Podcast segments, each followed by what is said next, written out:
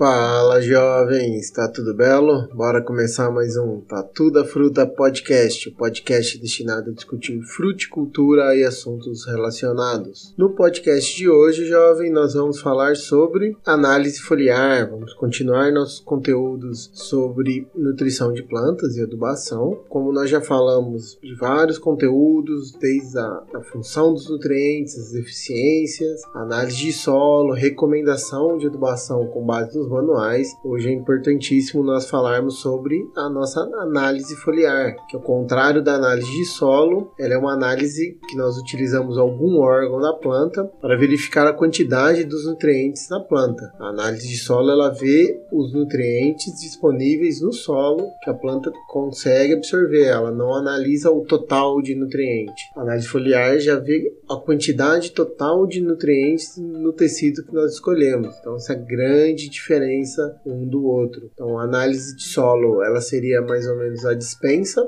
da, da nossa frutífera, que ela tem disponível para estar tá se alimentando, que às vezes até tem na dispensa, mas está trancado a cadeado, não tem jeito, então está é disponível realmente para ela comer. E a análise foliar seria o exame de sangue, ela mostra o que a planta absorveu e como que tá. E a partir da análise foliar nós conseguimos interpretar esse conteúdo de nutrientes para que tenhamos uma ideia que isso está adequado ou não à planta, beleza? Então essa é a grande diferença das duas e é o que justifica nós fazermos análise foliar. Ela é uma análise importantíssima. Antigamente não era muito utilizada e hoje vem sendo porque ela ajuda demais a entender. Nem sempre ter nutriente no solo é garantia que a planta está absorvendo, está utilizando ele. Então, a análise foliar nos auxilia a mostrar isso aí. Para que nós consigamos ter uma, uma boa análise foliar, assim como para análise de solo, a amostragem é importantíssima. E a amostragem para análise foliar vai seguir dois padrões. O primeiro é a definição da área homogênea, que é basicamente a mesma na análise de solo, com algumas mudanças sutis, que principalmente condizentes com o padrão de coleta. Então, relembrando do episódio de análise de solo, para quem não escutou, aconselho que escute.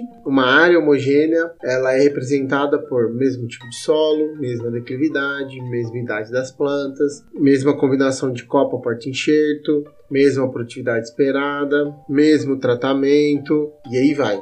Quem quiser mais detalhes, vai lá no episódio e relembra isso. Tem todos esses quesitos importantes da área homogênea a serem considerados na hora da coleta. E o outro ponto é o padrão. Eu preciso ter um padrão, porque quando eu mudo o órgão amostrado e a idade dele, o padrão de absorção de conteúdo de nutrientes, melhor falando, se altera. Na grande maioria das vezes, o órgão a ser amostrado nas plantas frutíferas e nos outros, nos outros vegetais é a folha, porque é o órgão mais abundante das plantas. Está mais amostra, é o que está mais fácil de ser amostrado. É o primeiro dar sinais das plantas. Já falamos das deficiências nutricionais, a grande maioria delas aparece na folha. É o órgão que a gente tem maior sensibilidade à deficiência de nutrientes. Por isso, ele é o órgão mais utilizado para diagnosticar o conteúdo nutricional. Então, por que, que eu preciso de um padrão? E a gente vai falar, é o padrão da coleta, que ele se relaciona intimamente ao padrão de interpretação, ao resultado. Como eu já falei, dependendo da idade da folha, da fase fenológica da planta ou do nosso tipo de manejo,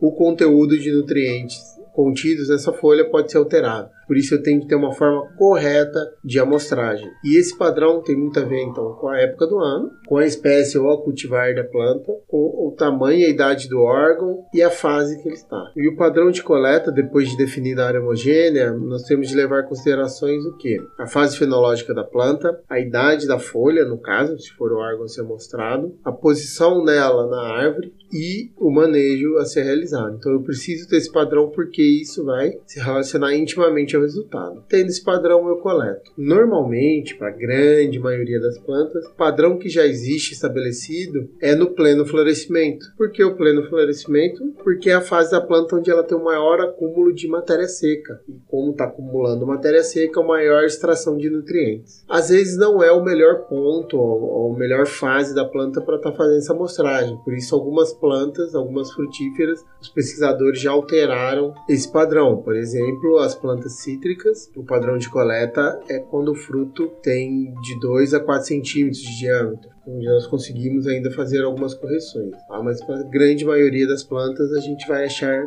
o padrão do florescimento, principalmente feito pelo professor Malavolta. Então, no livrinho que o Tatu indicou como literatura básica para essa série de conteúdos, análise de solo, folhas e adubação de frutíferas, nós temos um compilado, o professor William Natali e o professor Danilo Rosani fizeram um belo compilado dos padrões de coleta e as respectivas interpretações. Então vale muito a pena. Para quem já está mais avançado, ou é, são propriedades grandes, ou um consultor que já trabalha há muito tempo, você pode definir o seu padrão de coleta. O importante é sempre coletar do mesmo jeito para que os resultados possam ser comparados. Beleza? Então esse é o pulo do gato da coleta da análise foliar. E quando eu for coletar, eu tendo meu padrão definido, eu tenho que tomar alguns cuidados. Né? Sempre coletar norte, sul, leste, oeste, porque a insolação da folha altera o conteúdo de nutrientes. Uma, uma folha mais insolada, ela vai absorver mais nutrientes. Na grande maioria dos padrões é no terço médio, então no meião da planta, e fazer um bom caminhamento. A gente vai coletar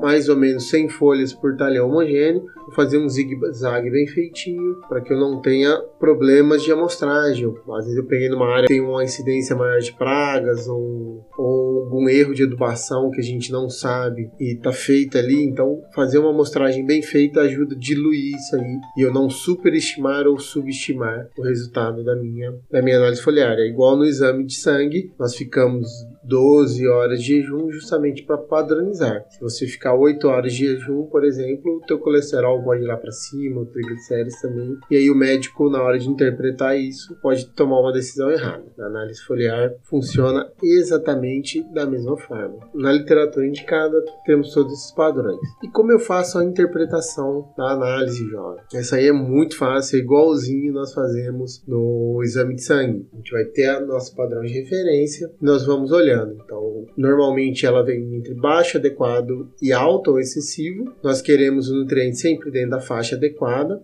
e é o que eu vou querer. Por exemplo, nas plantas cítricas, o nitrogênio adequado está entre 26 e 27 gramas por quilo. Se tiver abaixo de 23 está baixo, se acima de, de 27 está excessivo, está com excesso de nitrogênio. Então, a interpretação é esse cara crachá. Pegar a análise, olha o padrão que está alto, que está baixo. Tranquilo? Isso para todos, todos os métodos. Mas aí, como que eu tomo a decisão de, de abaixar? A gente sabe que tem algumas interações dos nutrientes, ou às vezes tá tão baixinho que não vale mais a pena mexer. Como que eu interpreto isso de forma a tomar uma ação prática? Aí vai muito da experiência, então quem já está acostumado vê. É, lembrando que é importante eu fazer a análise foliar todo ano na minha frutífera para que eu possa prevenir os sintomas de deficiência. Uma vez que o sintoma apareceu, eu já perdi muito em produtividade e qualidade fisiológica da planta. Nós discutimos muito bem isso no, no episódio de sintomas de deficiência. Eu não posso deixar aparecer porque senão a planta está perdendo e minha rentabilidade, minha eficiência produtiva vai lá para baixo.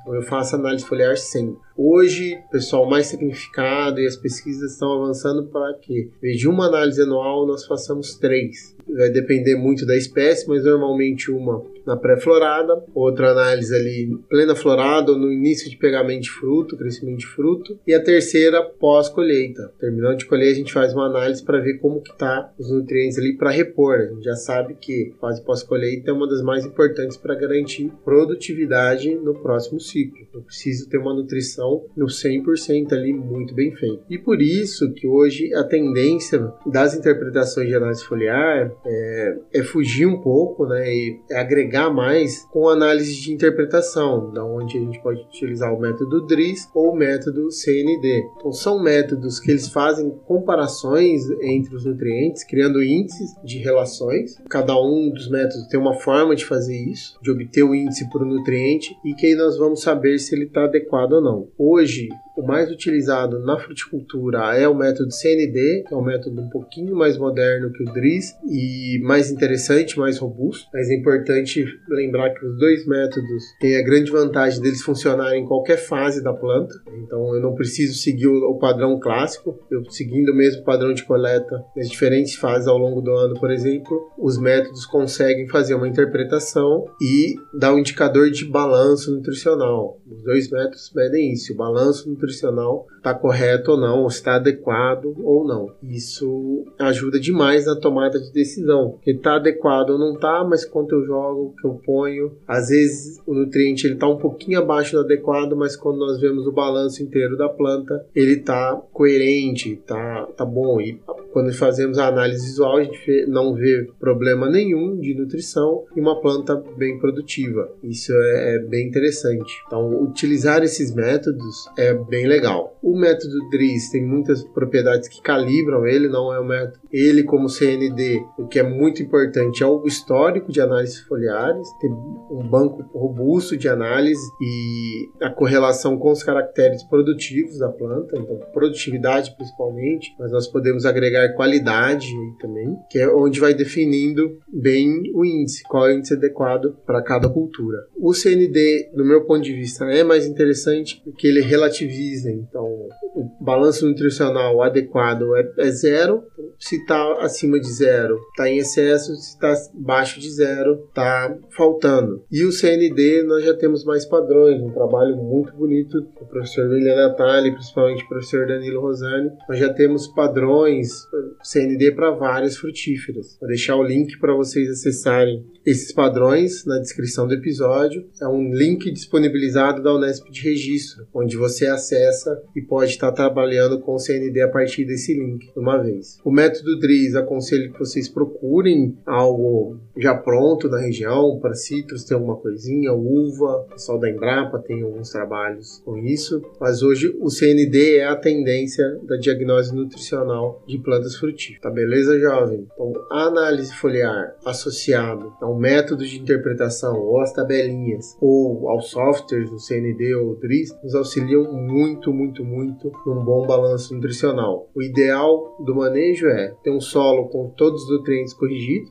no nível crítico e a partir da análise foliar eu fazer o ajuste e adubação, põe mais, põe menos, está adequado ou não. Esse é o melhor dos mundos e ter a análise foliar ajuda nisso. Quer dizer, só colocar adubo não é sinônimo de resposta da planta ou absorção. Às vezes o excesso de adubação feito com base só na análise de solo pode estar atrapalhando o desempenho da planta tranquilo? Para essa semana esse é o conteúdo. Lembrando e convidando vocês a seguirem o Tatu no Instagram, no TikTok, no Facebook, no LinkedIn. Qualquer dúvida, manda e-mail para nós. E lembre sempre de compartilhar o episódio com seu coleguinha que gosta de fruticultura. Um abraço e até semana que vem.